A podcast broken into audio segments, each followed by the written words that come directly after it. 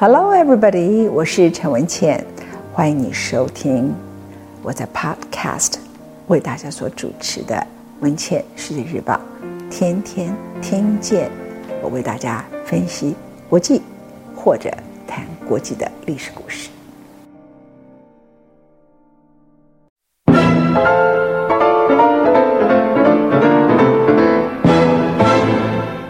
欢迎收听今天戴高乐的第五讲，我是陈文茜。法国在二次世界大战，在各种的羞辱中，以及各种的绥靖主义，就是投降主义中，巴黎奇迹性的被保留下来，它光复了。但是你们可能很难想象，这时候戴高乐应该叫民族英雄吧？哇，他应该享受荣耀吧？很多人对历史的记忆是跳跃的，是没有细节的。我今天要讲的第五讲叫戴高乐在二次世界大战以后没多久就立即下台。他的立即下台跟丘吉尔不一样。丘吉尔呢，是他在大战的时候组成了战时内阁，他把他的反对党的领导者艾德里变成副首相。然后这个副首相在战争之后就发动了对他的不信任案投票，也就是倒阁，他也只好举行大选。然后由于工党艾德里首相，他们等于是像谎言似的告诉民众说：“你看，我们虽然是战胜国，我们虽然却都是每一个人都还像乞丐一样，每天领的奶油、面包等等，我们像乞丐国。”那我曾经在丘吉尔九讲中告诉各位，这实在是太不讲理，因为。二次大战，英国所以可以一直抵御希特勒，除了英吉利海峡之外，很大的原因是丘吉尔固执地把所有的工厂全部下令都是变成军工厂，然后他每一个民生物资都是从美国进来的。因此，我就开玩笑说，你养一只鸡要生个蛋也要需要时间吧？英国人不给他时间，就下台了，三个月。那问题是，艾德里上台以后，因为拿到了权力啊。抱歉，鸡蛋也没有，奶油也没有，面包也没有，什么都没有。这是我在讲丘吉尔的故事的时候告诉各位。所以没有多久，丘吉尔就去一个意大利的庄园里头画画，然后开始写他的二次世界大战回忆录。一九五一年，他也没有在中间嘲笑工党，也没有不甘心，也没有发言骂他，就不讲话。反正老百姓自己会看到真相。他也看穿了这些老百姓。六年之后，他所领导的保守党又赢了，他又回去做首相，但是他也完成了他人生最重要的文学作品，就是《二次世界大战回忆录》。一九五三年获得了诺贝尔文学奖。他所支持的也算是二战里头两个人像知己一样的朋友戴高乐呢。戴高乐在那个时刻，法国被认为战胜国，也被认为超级四强。也拥有了联合国的常任理事国的地位，而法国呢，和英国不一样，因为他们根本没有抵御，所以他们的农村呢很快的就恢复生产。法国光复后一年，老百姓的平均生活水平就恢复到一九三九年大战之前的状态，所以他的情况比英国好太多了。所以戴高乐，我刚刚已经前面预告了，他很快的就下台，跟丘吉尔情况不一样。纯粹一个原因，老百姓太现实。法国的人民在那个时刻所要的不只是战胜国，也不只是物质方面的满足，他们很感激戴高乐，但是对他的不满，在那一刻，很多知识分子开始攻击他。这里头很大的一项原因是，很多法国人认为。戴高乐代表的就是一种太强烈的权威，一种父权形象。那法国是一个有强烈的某一种崇拜精英又反精英的精神分裂的社会，这是我长期看法国历史的一个观察。可能很少国家像法国这么崇拜所谓的精英，也很少国家像法国这么崇拜无政府主义的。所以这个国家基本上，它就是很容易一会儿左一会儿右，而且它的左就非常左，它的右又非常右，这是这个国家的最大特征。当战胜之后，人们觉得很感念他。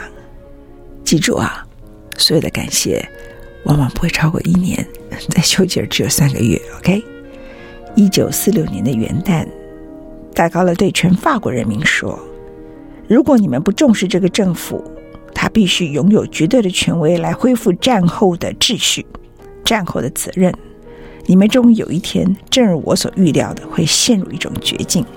到时候，你一定会后悔当初所做出来的选择。”那段时间，整个法国虽然物质生活恢复了。吵吵闹闹，各种主张都有，从极左到极右。在这一刻，一九四六年一月二十号，礼拜天，那时候丘吉尔已经下台了。丘吉尔是在一九四五年的七月下台。大家可能看到了丘吉尔下台，这是很好玩的。法国大革命的时候，英国的皇室干的哇不得了，都上断头台，都杀光了，赶快恢复一点点。保住君主，然后呢，开始君主立宪的路，就是要赶快保住这个皇室的头。所以英国的皇室一直保留到今天啊。那这次是倒过来，是丘吉尔先被赶下台，戴高乐已经从他的好朋友、他的恩人身上看到了民众是如何无情的会抛弃他们曾经崇拜的英雄。我觉得这是人性哎，所以以后你们如果觉得有一个人称你叫恩人，请记住啊，人们感谢你三个礼拜、三个月、一年过了就没有了。戴高乐完全看清楚这件事情，人要看清楚这件事情有多难呐、但伟人嘿嘿，我觉得就是了不起。我前面告诉大家很多关于戴高乐，在每一个最光荣的时刻，每一个最挫折的时候，都会提醒自己，在挫折的时刻告诉自己，他的坚持是对的；在光荣的时候告诉他自己，你不要忘记，从此你不能对不起戴高乐这个名字。一九四六年的一月二十号礼拜天，戴高乐召集了一个内阁会议，通常那个会议不可能在礼拜天召开。应该是非常紧急的状况，所以那些内阁以为法国发生了什么特殊事件，然后阁员们被请到了爱丽舍宫以后，就是总统府以后，大概走进会议室，面容很严肃，跟每一个阁员握手，然后请大家就坐。他什么话都没有先铺陈，第一句话，我宣布我要退休了。我们看现代，你可以看全世界，哇，每个人想办法怎么维持自己的权利，怎么会有这种人呢？他就宣布退休了。他认为他的命运是在恢复法国的伟大。但一旦法国的人民觉得他已经不需要一个强大、团结而伟大的法国，或者是他们讨厌这样的人、这样的使命感，他们觉得那个使他们觉得太沉重。戴高乐认为，那。他的人生任务就已经完结了，所以之后呢，说到做到，戎马半生，使之恢复法国自由与尊严的戴高乐将军，离开他的总统府的位置，离开他的将军身份，一无所有，走出爱丽舍宫，没有带走任何一个礼物，成了一介平民。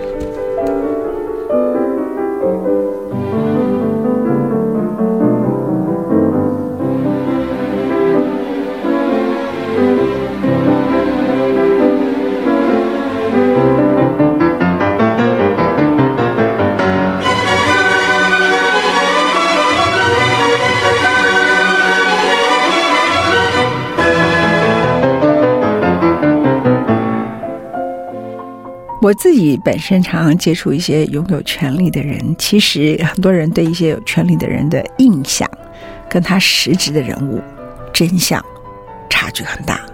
往往温文儒雅的人很狠毒，往往看起来很严肃的人其实很温暖。戴高乐正是如此，一恢复平民身份的戴高乐和以往庄严硬邦邦的形象完全不一样。他认为，我既然是代表爱国的情操，我就要有这种尊贵、正直、高水准的风范。就变成一介平民以后，后来他的邻居们说他非常斯文有礼，而且很温暖，又很重视家庭关系。戴高乐他的家呢，私宅是在一个地方，叫做拉波塞瑞。到现在为止，很多爱戴高乐的人都还会去那个地方说：“哦，这是戴高乐故居。”翻成中文叫拉帕瑟里。在这里，它其实就是有一个造型相当朴实的，一般法国乡村有的石头的房子。在小丛的树林里头，也不是什么大庄园，完全不是。我告诉各位，他是中产阶级出身的，他也不可能去刮搜什么钱啊。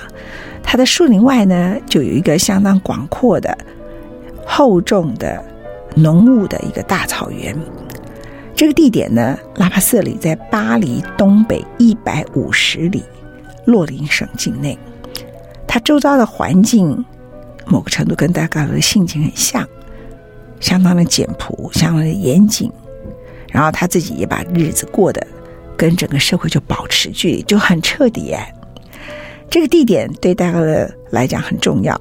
他这次下野呢是在一九四六年一月二十号，也没有人抗争，也没有人赶他，他就自己宣布我要走了。再后来是等到一九六八那一次，整个法国的战后婴儿潮闹哄哄。他把修宪公投交付给民众投票，他输了，他就依照他的诺言就下台，也是回到这里。这里就离巴黎东北方一百五十里啊。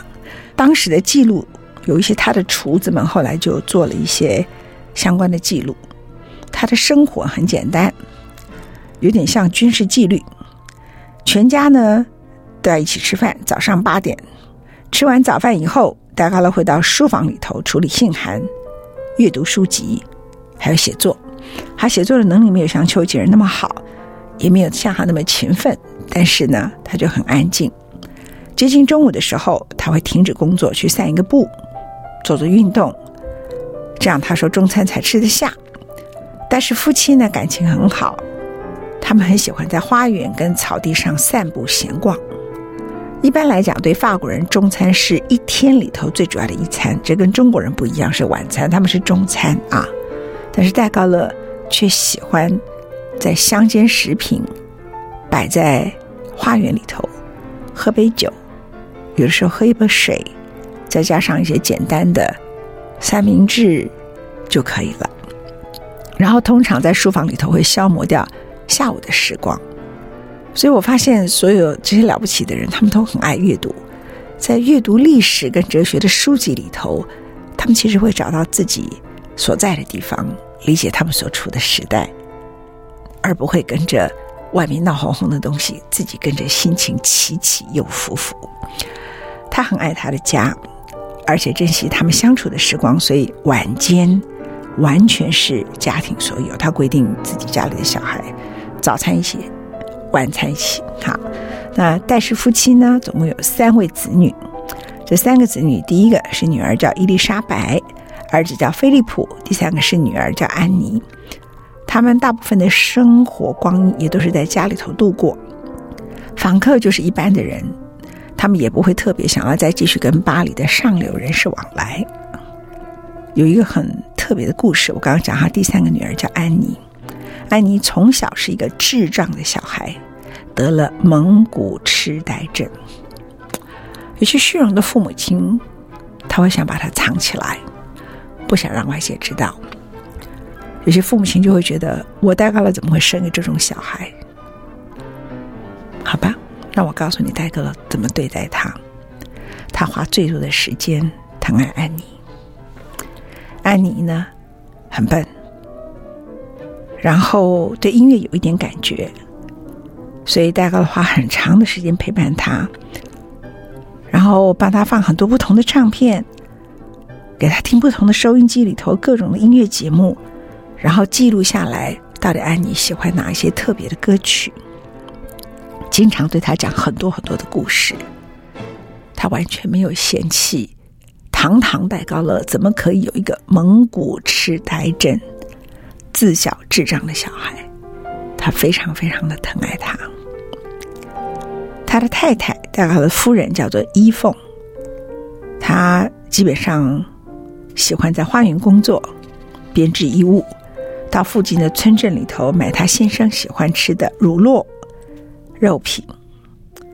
大概离开总统职务以后，他曾经想要组织政党，但后来他看到了丘吉尔的状态，他和丘吉尔两个人通了书信，直到丘吉尔在写二次世界大战回忆录，丘吉尔告诉他说：“这些人呐、他们是不知感恩的。”等一段时间吧，他接受了老朋友丘吉尔给他的建议，他很快的就打消了这个念头。嗯，完全没有想要东山再起，于是就在这个离巴黎一百五十里的洛林省，叫做拉帕瑟里的这个乡村石头屋里头，他看着一届一届的政府在巴黎倒台，他对法国的整个政治走向也越来越悲观。某个程度，他心灰意冷，他这觉得这就是我努力来的法国吗？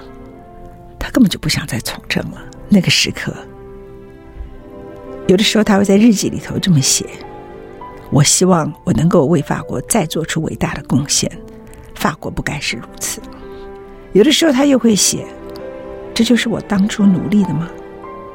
那伟大之火焰已经完全熄灭，所以你感觉到他自己的拉扯，因为那个状况里头实在是太可笑了。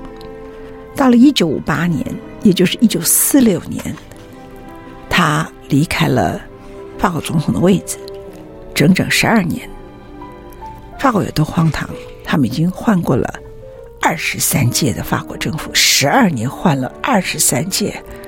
哇！我只知道法国人换情妇很快，还不知道他们换政府速度这么快。你可以想象，所以有的时候时局太乱，你赶快下野。你看他多聪明，保持距离，不往来。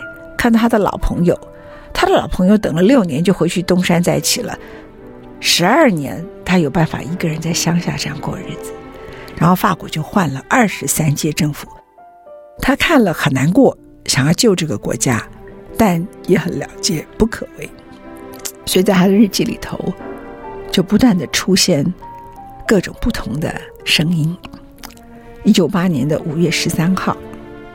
有一群法国的高级将领，他们不愿意接受当时法国的总理叫菲姆林处理阿尔及利亚的危机模式。他们致电给戴高乐，请求他重掌政权。这是一直到了一九五八年五月十三号。一九四六年离开政府到现在已经整整十二年，有四个月。对戴高乐来说，他的声音跟他的身体里头就一直都有一个部分，他必须对法国做出高贵的贡献。这一刻，他就立刻冲出去吗？想一下，如果是你，你会怎么样？他保持了沉默，没有回复那封电报，因为他认为这些将领。如果他回复的话，他们会搞军事政变。他认为，他如果要取得权力，必须是合法的。哇，你必须佩服戴高乐。后来到了五月十九号，过了六天，他召开了一场记者招待会，这是他多年来第一次的公开露面。他告诉法国人民，他了解法国人民这个时刻是有强烈的危机高涨。某个程度来说。当时的法国中央简直是，就像他所预言的，你既有的体制根本解决不了问题啊。那时候法国，我跟你讲，就是总共换了二十三任的法国政府，他认为要解散国会，要有一个新的宪法。这个宪法里头既要有总统，又要有总理，就是后来很著名的叫做双手掌制，而这个总统要有绝对的权利，但是他也要拥有绝对多数的选票。当他提出这个要求的时候，一堆知识分子就攻击他：“你是独裁者，你是独裁者。”这是巴黎知识分子的特色。但是同一个时间，阿尔及利亚的危机越演越烈。我刚才忘了告诉各位，在上一次我们谈到，每一次戴高乐他的远见被人家攻击的时候，都有一个时局的发展会挽救了他。上次他被攻击。然后结果是贝当自己那个时候的维希政府的领袖跟希特勒见面，就挽救了他。这一次也是阿尔及利亚危机的扩大。当他不断的被骂他是独裁者、独裁者、独裁者的同一个时间的时刻，阿尔及利亚危机一直在扩大。那个时候，戴高乐决定重返政坛，他就在巴黎和他的乡间别墅里头。单程就要一百五十里啊，来回奔波了好几趟。而当时的总理菲姆林承认自己没有办法控制大局了，他辞职不干。所以法国是属于无政府的状态。那些认为他是独裁者的人，戴高乐在广播里头告诉他们：“我没有企图伤害过任何这个国家多数人的基本权利，相反的。”从战前到战后，我尽尽力的都在恢复它。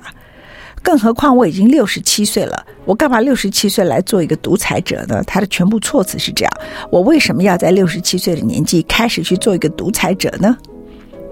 五月三十一号的傍晚，就是离那些军事将领五月十三号打电报给他，等于是鼓励他军事政变的时刻，他没有接受。五月三十一号的傍晚，事隔十八天。法国政府宣布，戴高乐终于同意出面组织新内阁。唉，这些很爱变心的巴黎人，这一刻全民听到这个消息疯狂了，天主教堂的钟鸣不已，就是整个所有教堂的钟全部都敲响，然后市民们情不自禁的一遍一遍的唱着，又是他的马赛国歌。这个国家的人民太善变了，然后冲到街上，很浪漫的跳舞。一整夜，那一夜，法国彻夜未眠，也就是巴黎。六月一号，戴高乐正式宣誓就任总理。他了解法国人难搞。当这一次他再回来的时刻，请注意，在二次世界大战的时候，他本来觊觎的是希望在英国跟在欧陆的法国人起来起义，结果没有反应。后来是靠北非，他对北非是很熟的。所以他到了阿尔及利亚那个地方的时候，当地的阿尔及利亚的法国人把他看成是他们的英雄，而且这些阿尔及利亚的法国人就说阿尔及利亚是法国的，他没有吭声，因为他打从内心里头并不同意。他目睹了当地的回教徒和阿尔及利亚法国人混杂而居、自安其业的景象，他其实有一个自己内心里头的看法。他认为当地的阿尔及利亚的回教徒这些人民应该拥有跟法国人相同的权利。他认为法兰西的殖民帝国时代一去不复返。其实那个时候，当他一开始上台的时候，他已经下定决心想让阿尔及利亚自治了。可是。他太了解法国人的善变，在一九五八年的时候，他没有说出任何他的政治主张，他只登上台，就像当时巴黎被光复的时候，把两只手举起来弄一个 V 字一样，说了一句话：“我了解你们。”就这样。其实政治人有时候话讲长了，反而会出事。他只说了这句话：“我。”了解你们，而在这个过程当中，他为了让自治这件事情可以达到，他知道在当地的回教阵线组织太激进了，所以他先出兵。出兵的目的就是逼回教基阵线和巴黎政府谈判，然后接着他才宣布，他考虑让阿尔及利亚独立。你想象这戴高乐又是一个风暴了。这阿尔及塔法国人呢，简直觉得什么？我本来觉得你是我的英雄，阿尔及利亚，我们叫他来处理阿尔及利亚危机，就是要保住法兰西的这一块殖民地。你你你你你你在主张什么啊？我告诉你，伟人就是这样干的哦。于是，戴高乐和法国军队，包括陆军，当时。叫他出来阻隔的人，本来是希望他把阿尔及利亚打得片甲不留，然后法国永远统治这里。没想到他主张是如此，他跟陆军之间的冲突僵持了将近两年。那个时候是什么状况？那个时候的激进分子是巴黎的，不是阿尔及利亚。巴黎的激进分子呢，几乎每一天到巴黎市内都有炸弹被放在汽车内，被丢进去建筑物的窗户里头，或是咖啡馆内的报道。街头示威也是家常便饭，甚至有人试图暗杀戴高乐。一个文献显示出来，法国军队当中某些陆军将领甚至策动了两次政变的阴谋，但没有成功。接着，当他知道有人要对他发动政变阴谋的时候，他在危机的前夕，他向全法国的广播电视网里头发表了他坚定但很少见的感性的演讲。他告诉全法国人民，支持他防止法国沦为一纸破碎的玩物。他认为和平谈判才能解决问题。一九六二年，他苦口婆心的。其实一九五九年，他大概知道该怎么解决问题。然后跟陆军对峙两年，前面是先派兵镇压了回家经济组织，接着在那两年里头的对峙，好几次的可能的政变阴谋，在全法国人的游说里头，长达三年，他让法国人同意阿尔及利亚。最终独立，在这个过程当中，他当然是受伤的。而那个时候支持他必须拥有更高权力的人，还占了百分之八十左右。戴高乐在那次的宪法修正之后，再次的就任，这次他的职位是总统。他的就职演说。激怒了反对阿尔及利亚独立的人，尤其是激进的右翼法军将领。但是我刚刚说了，到一九六二年，他说服了大家，这真的很不容易。一个人得到了权力，经过了十二年，年轻的时候或许有理想，你自己决定下野可能是天真。经过十二年，啊。有的人就会觉得，我当时都敢下台，现在为什么不敢下台？有的人就觉得，哇，我好不容易才得到了权力，我一定要紧抱着他。戴高乐不是，他就是戴高乐。他永远记住他自己在战争中对自己写的那句话：“我不可以对不起戴高乐这个名字。”于是他在日记里头写下：“尽管一位政治家意志坚强，不屈不挠。”广受各方拥护支持，组成稳定的联盟关系。如果他无法掌握他所身处的时代的特性和脉动，坚持他的理念，他最终还是会失败。